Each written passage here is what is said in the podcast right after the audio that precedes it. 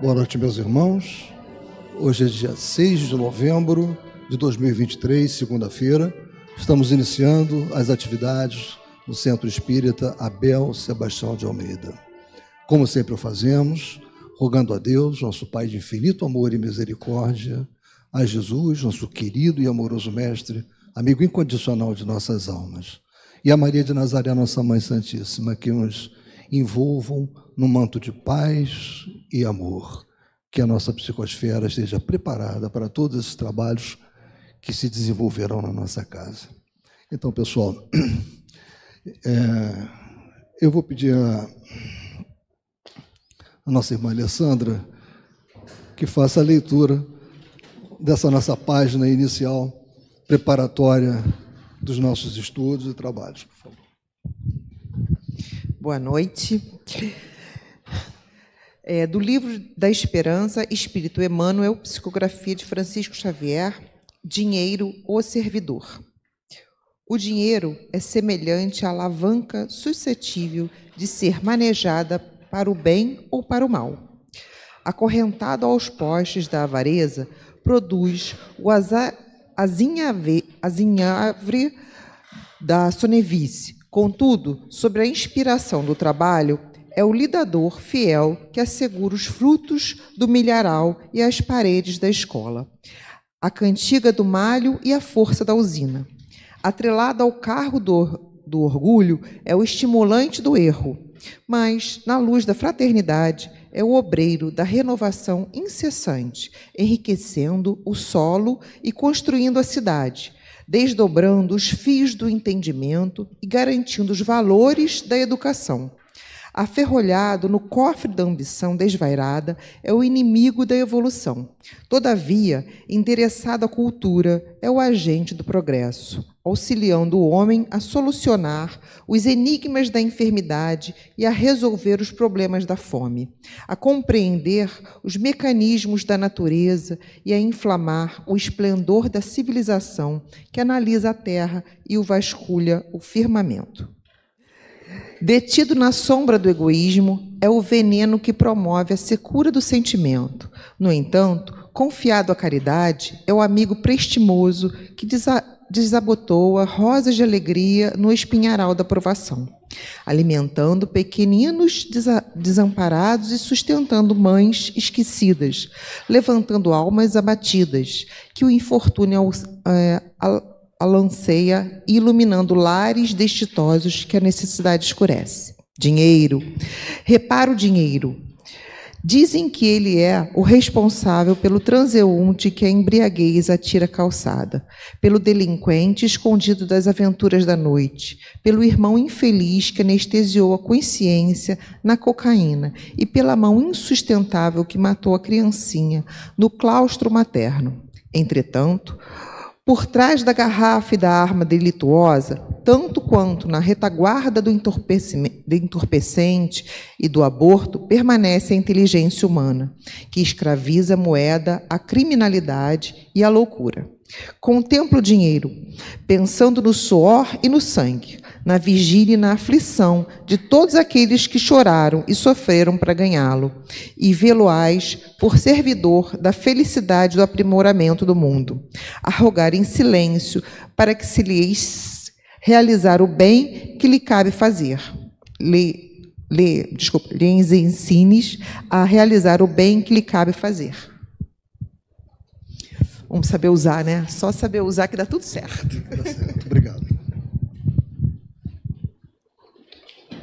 Meus irmãos, vamos então prestar agora a máxima atenção ao nosso querido irmão é, José Soares, que já faz parte aqui da nossa casa, mas ele é membro do Centro Espírita Leon Denis, mas está sempre presente aqui conosco, trazendo informações importantes, reflexões fantásticas sobre a doutrina espírita. Que ele seja muito inspirado nessa noite. Boa noite a todos, encarnados, desencarnados aqui reunidos. As nossas primeiras palavras são sempre endereçadas a Deus como um preito de gratidão pela bendita oportunidade que estamos tendo em torno da nossa tão amada doutrina espírita. Saudamos todos que aqui se encontram, encarnados, desencarnados, e de uma forma muito especial, a direção espiritual da casa, fraterna, cuidadosa, sempre nos aguarda com um ambiente tão acolhedor, sempre nos propiciando momentos em que nós podemos pensar melhor como espíritos imortais. Eu estava comentando com Alcir e com Dionísio que nesses dias que nós chamamos de finados, na prece na casa espírita, um amigo muito querido do coração deu a sua mensagem. Ele já partiu desde 2013 e ele disse que benditas são as oportunidades de nós estarmos na casa espírita. Que essas horas que nós estamos aqui, elas nos livram de determinadas situações, elas nos afastam de determinados locais que não nos cabem mais, elas propiciam oportunidades diferenciadas e quando a gente retorna ao plano espiritual, a gente vê o ganho de tudo isso. Sendo assim, nós vamos conversar sobre o Evangelho segundo o Espiritismo, no capítulo 16, não podeis servir a Deus e a Mamon. O ano era de 1997, quando eu cheguei a essa casa pela primeira vez, numa tarde de domingo, esse salão super lotado. Eu fazia parte do Centro Espírita Miguel, na abolição, e a casa abriu espaço para reunir os centros do Meier e adjacências para o encontro anual de mediunidade. E foi a primeira vez que eu vim a esta casa e não mais voltei. Lá pelos idos de 2001, 2002, já no Centro Espírita Leão Denis, eu conheci Edna, Maria Niete, Edilza, e junto com o trabalho em torno da vida e obra de Dr. Bezerra de Menezes, nós viemos a casa. O encontro com Gesilda foi como se tivesse acontecido na semana anterior e ela nos convidou então para vir falar às segundas e sextas. Sextas fica inviável por causa do trabalho da desobsessão e nós aqui viemos numa noite de novembro do ano de 2003. Então está fazendo 20 anos que a gente está na casa e não há coincidência, foi também com o capítulo 16. Desprendimento dos bens terrenos. Então a gente está comemorando hoje 20 anos de casa de irmão Abel falava com Dionísio e com o. Ih, deu um branco. Alcir, que a gente se sente tão à vontade na casa, que é um prolongamento do CELD, que a gente até se ousa a dizer: vou fazer isso, vamos fazer assim, porque a gente se sente em casa. Isso é muito bom. Isso são elos que a gente vai criando e amanhã, na espiritualidade, nós vamos ver que essa questão geográfica é necessária. Altivo dizia assim: Deus me livre se só tivesse um centro no Rio de Janeiro. E as pessoas que têm dificuldade de mobilidade, de pagar uma passagem, dificuldades mil e precisam de uma casa próxima à sua residência, e todas elas são focos de luz que tem uma responsabilidade com esse perímetro geográfico onde elas estão atuando. Porque esta casa, que tem 80, 60, 100 anos, que um dia foi materializada ela antes foi formatada no plano espiritual. E esses espíritos que um dia abriram as portas na data da sua inauguração, esses encarnados, eles já vêm nesse vai e vem para que eles pudessem materializar a ideia dos espíritos. E quando a gente desencarnar, é para o núcleo da nossa casa que a gente vem. Está na hora do espírita perder essas ilusões, que ele vai para o nosso lar, que vai para a esfera da boa nova, da nova era, da era não sei das quantas. Fica na sua casa mesmo. Esses guias já conhecem a gente, as manias, as possibilidades, as rabugices. Sabem onde nós podemos atuar. Então, fiquemos aqui nós temos o caso de uma médium lá do Leon Denis, que ela desencarna e ela diz para o doutor Erma, o nosso diretor, eu desencarnei. Ele disse, claro, foi eu que fiz o desligamento, pode começar a trabalhar agora. Ela disse, mas agora eu estou. Ele disse, minha filha, hoje é sexta-feira. É dia do trabalho, da desobsessão. Vai fazer o que você sabe fazer, vai conversar com o espírito. Mas eu, agora, ela disse, eu fui. Ele disse, ah, já fazia isso há não sei quantos anos, só mudou de corpo, vai conversar com eles.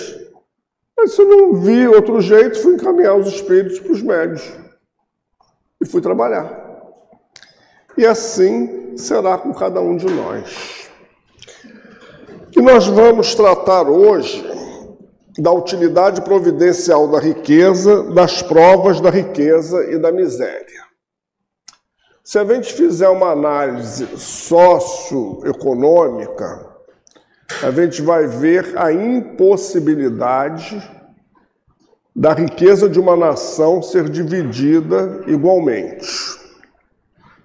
Nós vamos verificar a importância do dinheiro para que as leis do progresso, do trabalho, elas possam gerar empregos, elas possam criar condições favoráveis à ciência, à educação e a toda essa multiplicidade que está no planeta. Porque se a gente observar, nós somos espíritos imortais viemos ao planeta, vestimos um uniforme carnal. Temos necessidades diferenciadas daquelas da colônia. Alimentação, higiene, educação, saúde, lazer, geração de empregos, saneamento. As civilizações, elas foram compostas de homens que nada mais são do que espíritos imortais indo e retornando pelas vias da reencarnação. Então, se faz necessário que uma moeda circule, se faz necessário toda essa estrutura socioeconômico, geopolítica, para que as nações cumpram as suas tarefas em termos de progresso. Dito isto, a riqueza ela não é um dificultador, porque seria ela um fator de obstáculo ao progresso dos espíritos? Se a resposta for afirmativa, onde está a bondade de Deus? Se Deus é o Pai, bondade, justiça, amor, como colocar mecanismos onde o espírito vai se complicar? Ué, mas os espíritos dizem que tanto a riqueza quanto a miséria são provas muito difíceis. São difíceis são desafiadoras, mas são estações necessárias que o espírito precisa vivenciar. Estações de aproveitamento para que a gente possa, como disse Paulo numa das cartas, Paulo apóstolo, dai conta da tua administração que ela é única, pessoal, intransferível, a gente sai do micro e vai para o macro, sai daquela estrutura chamada lar, família e vai para a sociedade, como profissional, como estudante, como religioso, nas inúmeras frentes. Eu vou como espírito imortal e volto como espírito imortal. E todos os abusos, todos os desacertos, todas as situações embaraçosas que eu criar para mim ou para o outro, eu terei que prestar contas à lei. Todos os desvios, todos os confiscos, todas as vezes, ah, mas é só isso, ninguém viu, todo mundo faz. Agora então, com o advento da internet, tira daqui, joga ali, quando cair na malha fina, já expirou, já passou cinco anos. É verdade. Mas na malha fina lá de cima, não fica impune. Na malha fina, o leão de lá ele vive com a boca aberta esperando. Está errado aqui, errado ali, errado acolá e por aí vai. Eu me lembro de uma experiência mediúnica, numa reunião, que o Espírito chegou, Senhor de si, com não sei quantas mortes que ele havia praticado, e ele disse para o dirigente: A polícia nunca colocou a mão em cima de mim. Ele disse: Eu tenho uma notícia muito triste para você. Da lei de Deus você não vai escapar. Você não precisa me dizer quantos crimes, você disse que são inúmeros toda a sua habilidade, toda a sua destreza, você agora vai se encontrar com a lei. Ele tomou um susto, ele ficou apavorado, ele disse: Claro que não vai ser agora, claro que você vai ter mecanismos, mas a lei é implacável para mim, para você, para nós. Não precisa ficar assustado, mas todos nós nos encontraremos com ela. No livro dos Espíritos, nós vamos ver aqui, não adianta marcar que é tanto clips que eu mesmo me perco. E a idade também já não ajuda. Nas questões 814 a 816, sobre as provas da riqueza e da miséria. Por que Deus concedeu a uns riqueza e poder e a outros miséria? Para experimentá-los de maneiras diferentes. Além disso, como sabeis, essas provas foram os próprios espíritos que escolheram e frequentemente a elas sucumbem. 815. Qual das duas provas é mais terrível para o homem? A desgraça ou a fortuna? Ambas. A miséria provoca a queixa contra Deus, a riqueza incita todos os excessos. 816 e última. Se o rico está mais sujeito a tentações, não possui também mais meios de fazer o bem? Sim, e é justamente o que nem sempre faz. Torna-se egoísta, orgulhoso, incansável. Suas necessidades aumentam com sua fortuna e ele crer nunca possuir o bastante para si unicamente. Voltamos ao texto, a questão do uso o que eu estou fazendo com os meus talentos. É nesse capítulo aqui, lá no início, que tem a parábola dos talentos, simbolizada pelas moedas, que na realidade são os talentos que todos nós temos: inteligência, pensamento, sensibilidade todo esse material que nós temos são os talentos. O que eu estou fazendo com esses talentos?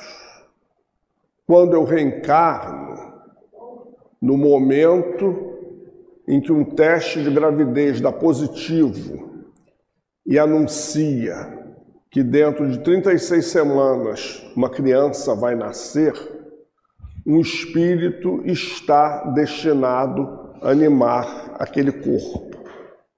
Esse espírito, ao desabrochar para a vida, ao sair da bolsa uterina, ele vai utilizar todos esses talentos, a não ser que ele venha num processo de idiotia, de loucura, por provas necessárias, por barreiras de contenção na sua grande maioria. Grande maioria porque alguns são exceção.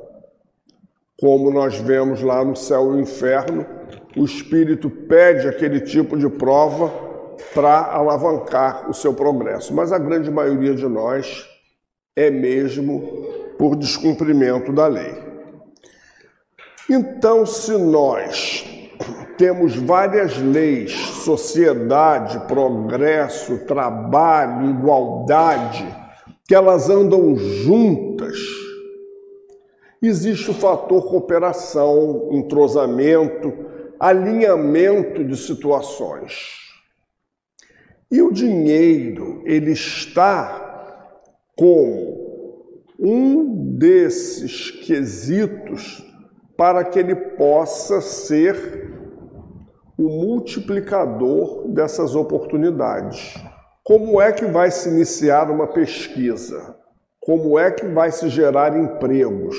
Construir estradas, trazer melhores condições de vida para uma população. Tem que haver o dinheiro. Agora, ele precisa ser bem gerido, e como a companheira leu, ele é o servidor. Ele é o nosso servidor.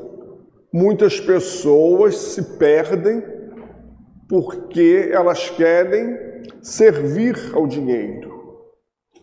O dinheiro é uma propriedade temporária, porque se daqui a pouco a gente voltar ao plano espiritual, não precisaremos levá-lo, eles ficarão nos bancos. E muitas vezes serão utilizados por aquelas pessoas que a gente nem gostava muito, mas elas vão lá como herdeiros, vão buscar e muitas vezes vão dilapidar um patrimônio conseguido à custa de muito suor. E muitos desses espíritos sofridos, apegados, chegam nas nossas reuniões mediúnicas reclamando o bem que ficou. Então, ele não pode ser servido por nós. Chico Xavier tem uma mensagem que ele diz que nós somos escravos do passado e senhores do futuro. E que o dinheiro é para nos servir e não para nós servirmos a ele. Ele é um produtor de tudo aquilo que nós precisamos. O Evangelho fala sobre a caridade material e a caridade moral para que nós possamos fazer essa caridade material, de encher as bolsas, de oferecer as cestas básicas, de oferecer os lanches para os nossos irmãos em situação de rua. Nós precisamos do dinheiro. Precisamos de um trabalho que nos faculte isso. Vamos buscar com amigos nos condomínios, na família, mas precisamos dele para chegarmos aqui com o remédio que a criatura necessita, com o alimento, com as roupas que serão confeccionadas, com os enxovais que serão doados. Casa espírita, então, a gente vive no vermelho, pendurado, pedindo, pedindo, pedindo. Pedindo não para nós, pedindo dando oportunidade a cada um dos senhores de fazer uma doação. E se não pode doar o dinheiro, dou o tempo. Aquele que vem lavar uma louça, que vem recrear as crianças, que vem varrer um quintal, está fazendo tanto quanto aquele que chega ali e doa 50 bolsas. Hoje em dia, os órgãos de justiça, diante daquelas penas menores, convertidas em cestas básicas, encaminham aos nossos núcleos, não só espíritas, mas católicos, evangélicos, para que seja direcionado para o nosso fim. Então, nós estamos vendo a gente que está um pouquinho com mais de idade e que vem nessa luta aí de casa espírita algumas décadas atrás, nós hoje vemos uma facilidade um pouco maior nesse processo, até porque nós estamos menos discriminados. As mídias, elas serviram muito para a propagação de uma doutrina espírita séria. E a figura singular de Francisco Cândido Xavier aquele homem lindo chamado amor ético, digno, ele exaltou a nossa doutrina espírita, abrindo flancos para que a gente pudesse, cada casa espírita, fazer os seus apelos e chega lá no dia a gente tem para oferecer. Então a gente não pode censurar a riqueza. A gente não pode censurar o dinheiro. Até para a gente vir à casa espírita precisa do dinheiro, ou para pagar o motorista de aplicativo, ou a passagem do ônibus, ou combustível do nosso veículo, para fazer o lanche na cantina, que vai ajudar a casa espírita, que é interessante que a gente trabalha, a gente mesmo paga, a gente mesmo reverte o dinheiro para dentro da casa. E com muita alegria a gente faz isso. Mas se ele não circular, se a gente não tiver uma fonte, não tem como. Então ele está porque ele é necessário. Não dá mais para a gente viver de escambo. Vou fazer troca, eu levo para o Dionísio raízes, ele me dá roupa. Não dá mais para isso. A sociedade cresceu, as civilizações se expandiram. Nós precisamos de um processo mais rápido. E essas modalidades todas que nós temos hoje de pagamento, internet, cartão, Pix, isso, aquilo, estão aumentando. E as casas espíritas entraram nessa vibe também de uma forma séria, de uma forma honesta. Eu peguei aqui emprestado da mesa o livro Caminho, Verdade e Vida, porque na lição 72 eu esqueci de anotar aqui no meu programa. Emmanuel nos diz: valiosa é a escassez, porque traz a disciplina, preciosa é a abundância, porque multiplica as formas do bem. Preciosa é a abundância multiplica as formas do bem. Nós precisamos multiplicar essas formas e a gente já está assim mais do que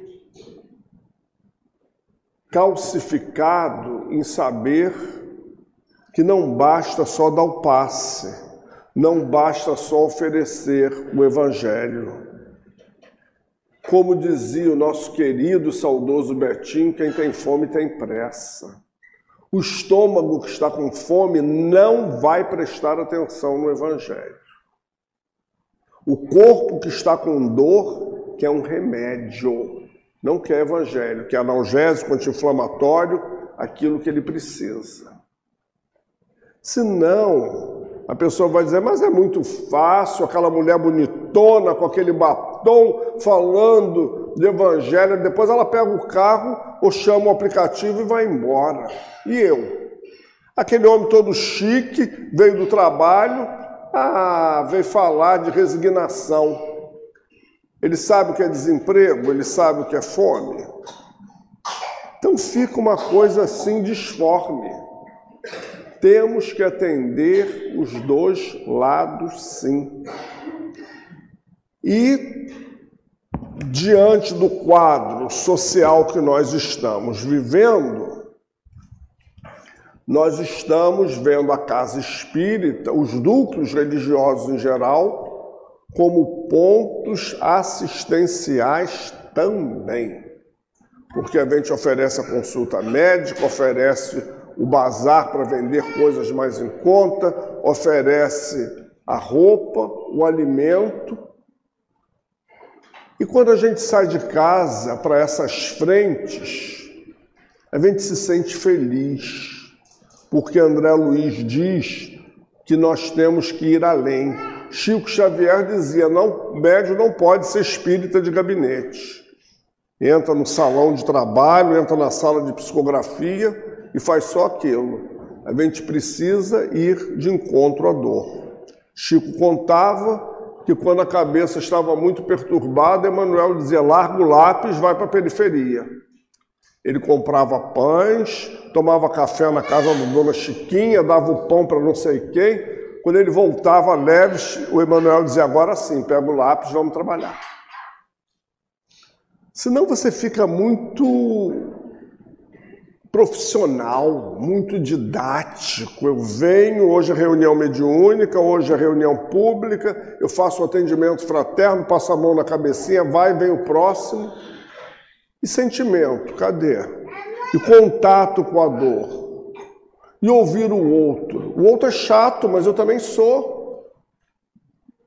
O meu grande amor tem horas que não me suporta.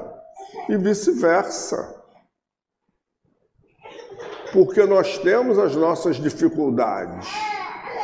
Vai conviver com a gente, leva a gente para casa para ver. Ah, tão bonitinho na casa espírita, fazendo a palestra, me dá um passe, meu Deus. Eu vou olhar para ver se ele já passou ela, que eu quero tomar passe com ele. Leva para casa para ver.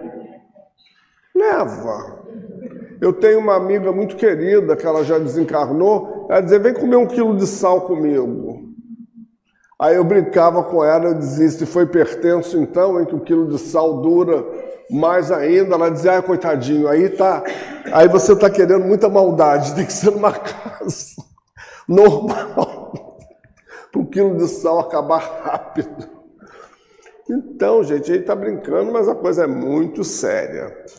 Jesus, quando disse aquele jovem rico, deixa tudo que tens e segue-me, Jesus sabia que ele não estava preparado para o desapego.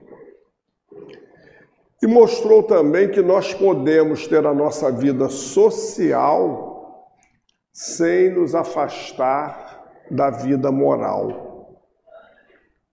Quantas vezes nós viemos a saber que o nome ilustre do futebol, da Fórmula 1, das artes, tem um trabalho social para evitar determinadas situações de dor, para trazer o jovem para o esporte, para a arte, para a música, para ocupá-lo e para mostrar a ele a possibilidade de uma vida digna. Deus, fulano, bicampeão, não sei do que, tetracampeão, não sei da onde, como é que ninguém sabia? A esquerda não precisa saber o que a direita faz.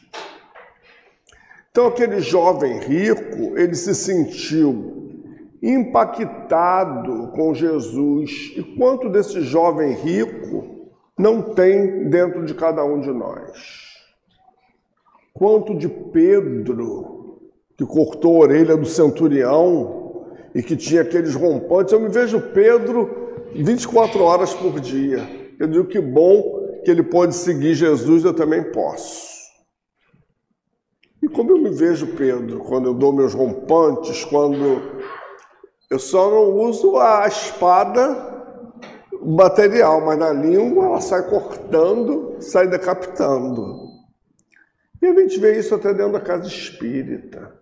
Como diz uma amiga muito querida, tem diva na Casa Espírita, Departamento de Investigação da Vida Alheia, vulgo fofoca, tem dentro da Casa Espírita. Tem competição de cargo. As pessoas não sabem o encargo que é ser um diretor, um coordenador de uma tarefa na casa espírita. Mas o povo quer, a gente deixa aí. Eu aprendi isso com o altivo. Dá o cargo. Ele quer o cargo, dá. Daqui a pouco a gente tira, ou ele mesmo se cansa, porque é tão cansativo, ele mesmo devolve. Os que aguentam são os heróis da resistência, os guerrilheiros, né, Geseuda Mileco? Nossa guerrilha urbana, nosso queridíssimo Luiz Antônio Mileco. É, não é para qualquer um, não. Não somos melhores, mas tem que ter casca grossa, segurar a casa espírita, enfrentar, subir na tribuna. E tem que ter muita cara de pau e levantar aqui e falar para os senhores. É, não é tarefa fácil, não. Então vamos ver aqui a proposta de Jesus, que ele fez ao jovem, uma prova decisiva para esclarecer o mais íntimo do seu pensamento. Ele podia, sem dúvida alguma, ser um homem perfeito, honesto, segundo o mundo terrestre. Não fazer mal a ninguém, não maldizer o seu próximo, não ser fútil nem orgulhoso, honrar seu pai e sua mãe, mas não possuía a verdadeira caridade, pois a sua virtude não ia até a abnegação. Eis o que Jesus quis demonstrar. Era uma aplicação do princípio: fora da caridade não há salvação. Jesus estava convidando a repartir a olhar para os lados. Eu sempre valorizo muito esse lado da casa espírita. Eu não sei como fazer. Aqui você vai aprender. Tem inúmeras frentes que vão te propiciar doar o seu tempo. Ninguém vai dizer para você, você tem que doar tanto do seu salário. Quanto você ganha? Ninguém vai te perguntar isso você vai fazer aquilo que você pode, mas dentro de uma estrutura disciplinar. A gente precisa entender esse trabalho voluntariado da casa espírita, não como aquilo eu vou quando eu quero, eu não ganho dinheiro lá, eles não são meu, meus patrões. Mas o companheiro não tem fome só no Natal, tem fome de janeiro a dezembro. Se eu me propus a dar um lanche todo sábado, e eu me propus a entrar na escala do terceiro sábado, eu tenho que estar lá. E justificar a minha ausência, trocar quando eu não posso, não é bagunça. Eu estou tendo a chance de me doar. Eu estou tendo a chance de doar a minha riqueza íntima. Pedro falou: Eu não tenho ouro nem prata, mas o melhor que eu tenho eu te dou. Então a gente precisa encarar essa oportunidade de doar. Não tenho a riqueza das moedas, mas tenho a riqueza do coração. Tenho a força física que pode doar. Não sei escrever, mas posso lavar uma louça, posso conduzir uma criança, posso botar as crianças para formar. A casa espírita é democrática, ela dá chance para todo mundo. Se a gente tiver disciplina, vontade e cumprir as normas, porque é um voluntariado diferente. A gente é voluntário de Jesus. Não é do presidente da casa, do vice, que vai todo mundo embora. Vai envelhecer, vai desencarnar, daqui a 20 anos, 30, o cenário é todo. Eu também vou estar da espiritualidade dizendo: cadê Fulano? Cadê Beltrano? Está tudo lá comigo. Mas a casa vai continuar. Porque ela não é nossa. Nós estamos de passagem. Alguém iniciou, nós prosseguimos e preparamos outros para prosseguir. Daqui a alguns anos a gente vai olhar, vai vir como espírito da paz, se conduzir. Ih, mudou todo o cenário, aquelas carinhas encarnadas já está tudo lá de cá. Não tem problema não.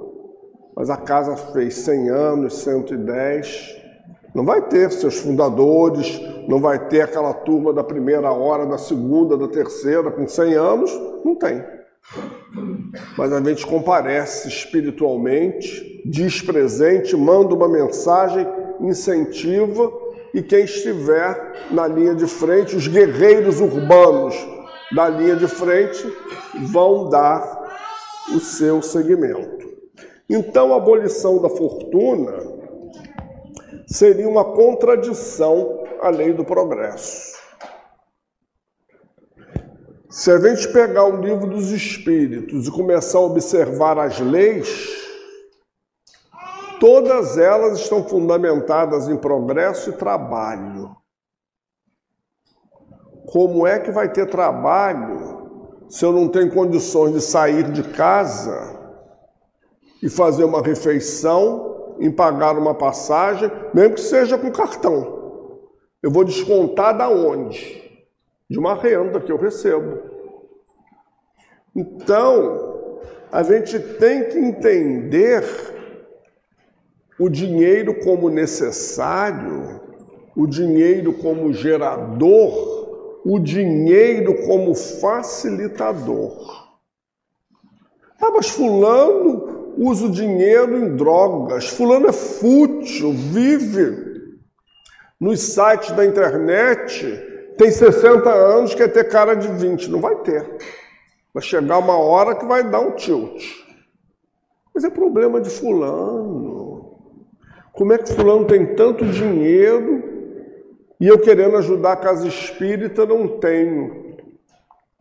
A prova da fortuna de fulano é essa, é agora. Ele pode ser um grande gerador de empregos, ele pode construir escolas, hospitais, investir em tecnologia, facilitar os jovens para que a gente construa menos presídios e mais instituições que possam alavancar o homem, mas ele prefere a futilidade. Aquele espírito não acordou ainda. Por isso, aquela frase: acorda tu que dormes. Estão ainda iludidos. Por isso André Luiz falou: acabe com a ilusão antes que ela acabe com você. Já paramos para pensar como a ilusão é boba, é tola? Ela faz da gente gato sapato, como dizia minha avó. Porque a gente se acha. Uma pessoa que já passou de uma determinada idade, dos 30, dos 40, você benevolente com a minha classe se achando com 20, pelo amor de Deus, nem força física tem mais para isso, nem físico para mostrar tem. A pessoa iludida, eu sou jovem. Você pode ser jovem com 80, mas não vai fazer o que o garoto de 20 faz. Não tem condições, não tem. Agora, se você tem aquela ilusão que você é eterna Miss Universo e o cara é o eterno galã, sofre. Sofre, gera uma série de situações e o dinheiro muitas vezes compra esses enganos. Compra até determinado momento. Divaldo contou um caso que a mulher queria ser sepultada num Rolls Royce, né, num carro daqueles Aí ele dizia que ficava pensando: imagina esse espírito, como é que vai ficar? Esse carro poderia ser doado para obras de caridade, ela não tem filhos, ela não tem ninguém. Igual a pessoa, vou doar todos os meus bens para os animais. Vamos respeitar os animais, vamos tratá-los como seres da criação.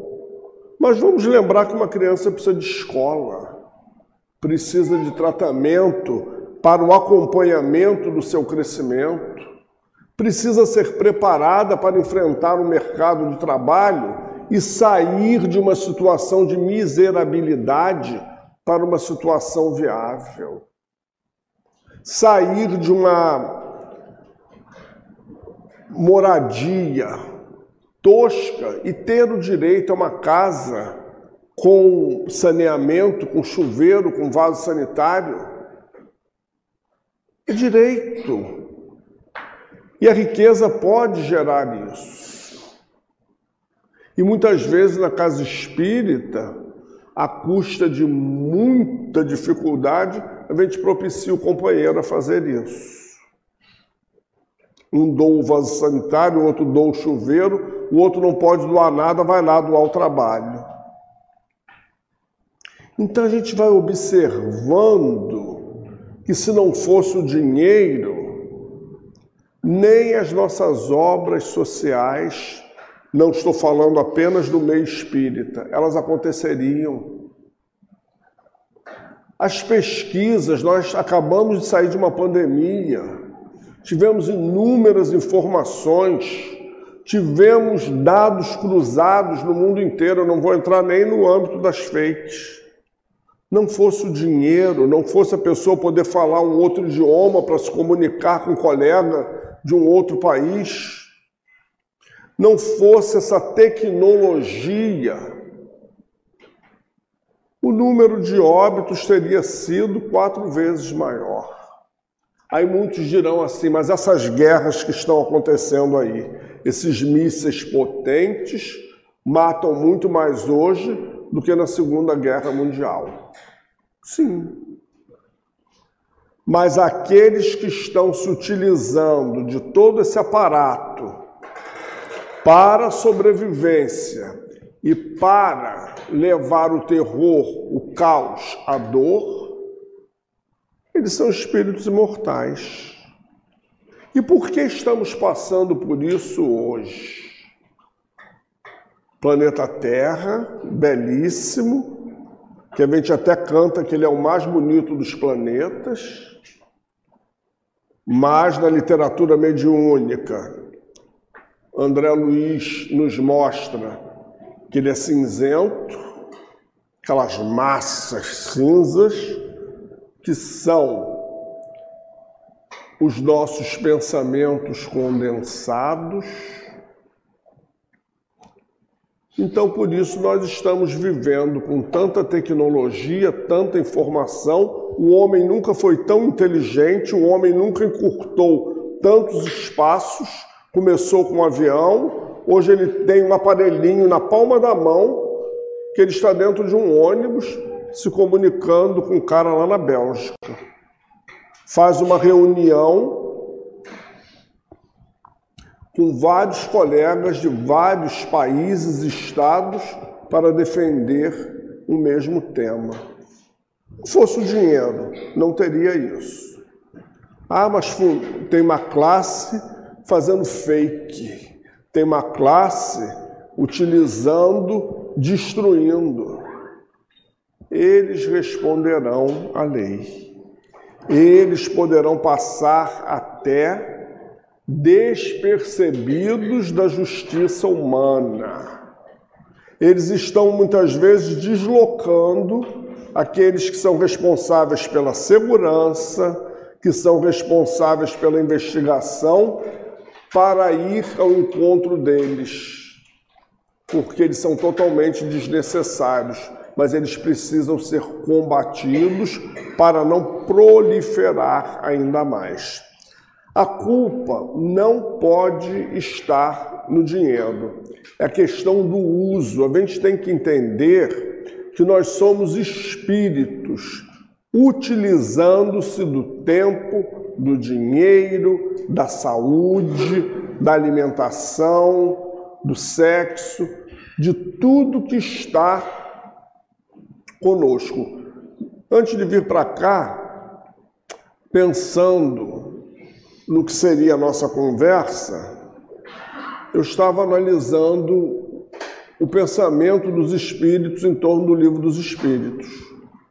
A grandeza do pensamento do senhor Allan Kardec, que pensou em todas as questões humanas e trouxe para o livro dos espíritos. Aí conversávamos com auxílio com Dionísio o preparo desse espírito há quantos séculos. O John Hus, o druida, enfim, Quanto tempo esse espírito vem nessa esteira, focando um ponto, a determinação deste espírito. E vem Hipólito Leon, Denisard de Rivail, naquela França zombeteira, como ele chama, aquela França século das luzes, atacado por uma igreja que não nos aceitava, até hoje não nos aceita muito bem, sendo ridicularizado, um homem que foi discípulo de Pestalozzi, que estudou em Verdun, um dos maiores centros educacionais do mundo, o melhor aluno daquela instituição, que foi monitor do seu mestre com 14 anos de idade. Tinha que ser aquele espírito com aquela visão para tirar dos espíritos aquilo que ele queria que nós soubéssemos, porque ele já sabia aquilo tudo. Aquelas perguntas todas foram para nós. E quantas vezes a gente abre o livro dos Espíritos e diz assim: Eu queria ter perguntado isso. Como é que eu ia me dirigir aos Espíritos? Quem sou eu na fila do pão? Tinha que ser uma autoridade, uma autoridade moral. E essa autoridade moral traz esse evangelho aqui que criou uma revolução tremenda. Evangelho segundo o Espiritismo? Que confusão é essa? Quem é esse doido? Vamos queimar esses livros. Vamos fazer uma outra revolução. Emmanuel diz que as guerras santas criaram mais processos obsessivos e de desencarne do que as guerras bélicas a gente achando que o nosso Deus é o maior. É o meu, não é o teu. Eu fico pensando, hoje estudando doutrina espírita, a decepção de muitos de nós quando chegar do outro lado. Coisa muito simples. E o simples demais, ele às vezes é complicado. No último parágrafo do nosso texto, Kardec fala da atividade necessária do desenvolvimento intelectual que vai ser o precursor dos demais desenvolvimentos. Desenvolvimento requer investimento.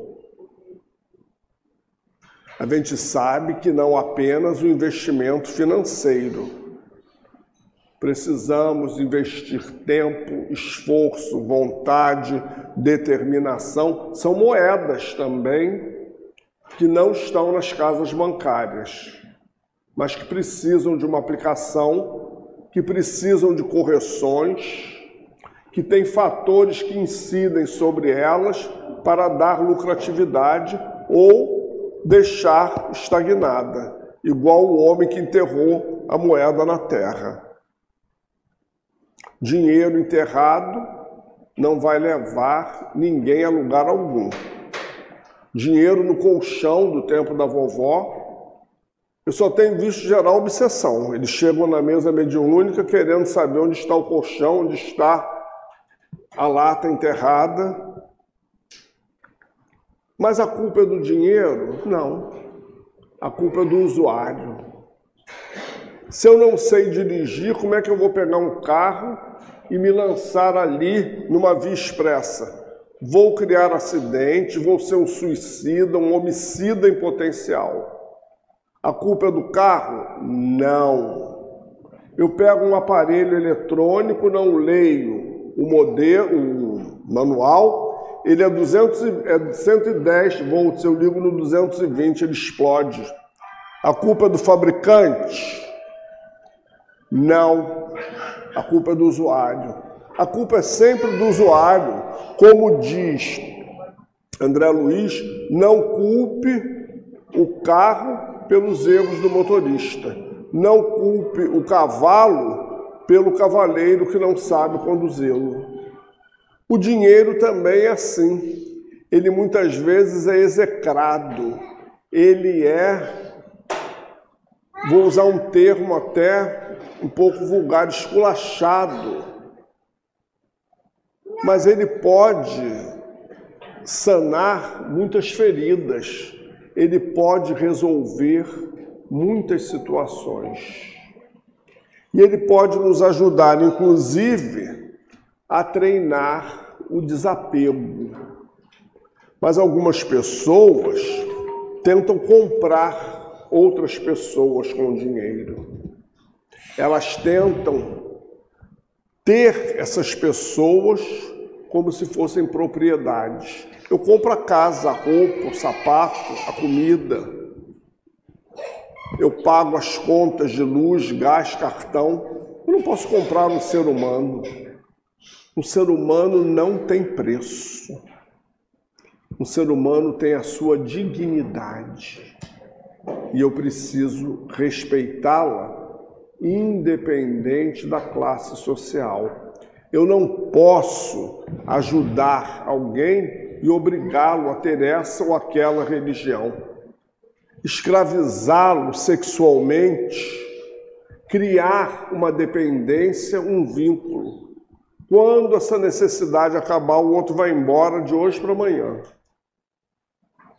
Aí eu digo ingrato, mal agradecido. Não, só se libertou. Viu uma possibilidade da gaiola se abrir, foi embora. Qualquer ser inteligente faz isso. Quando a escravidão acabou e que os escravos foram libertos, eles saíram pelas ruas da cidade fazendo festa. Uma festa meio assim falsa. Não vamos entrar nesse mérito, porque não tinha uma infraestrutura de continuidade. Mas o processo em si deu um tônus assim então é isso, gente. A gente precisa, estamos acabando e já está passando. A gente precisa se posicionar. Quem sou eu e qual é minha relação com dinheiro, com sexo, com alimento, com consumo, com tudo que está à minha volta. Porque sempre eu serei espírito imortal. Caixão não tem gaveta, que maravilha, né? Bom, não tendo o desapego já é difícil, se tivesse, então, eu fico imaginando quatro gavetas, duas de cada lado, põe isso, aquilo, aquilo, aquilo, aquilo, aquilo, e a pobre da natureza para decompor aquilo tudo. Lá no Leão Denis a gente usa crachá. Tem médios incautos que perguntam quando eu desencarnar, boto crachá, eu não respondo. Eu digo, eu me recuso a responder uma pergunta.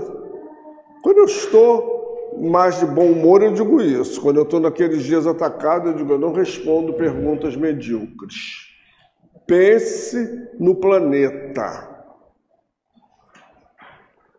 Porque se você não é reconhecido pela sua direção espiritual como médium fulano, não vai ser com crachá. Não vai ser com os identificadores do homem.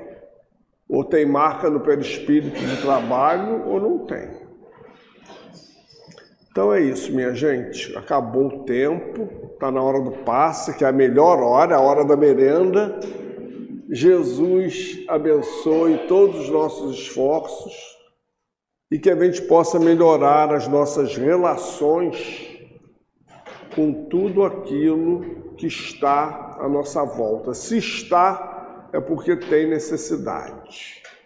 E se tem necessidade, eu preciso descobrir qual é, quem sou eu no meio onde eu estou inserido profissional, família, religioso, vizinhança, sociedade e como agir e como melhor fazer. Não vamos culpar dinheiro, armas, carro, isso, aquilo. Vamos olhar a nossa capacidade de administrar, porque eles são passivos, eles têm vida útil, eles acabam. Eu não acabarei. Vocês também, não é só eu, não. Estão pensando que é só eu? Vocês também. São todos espíritos imortais. Todos voltaremos ao tribunal chamado consciência. A banca examinadora é complicada, mas a gente já vai com a nota.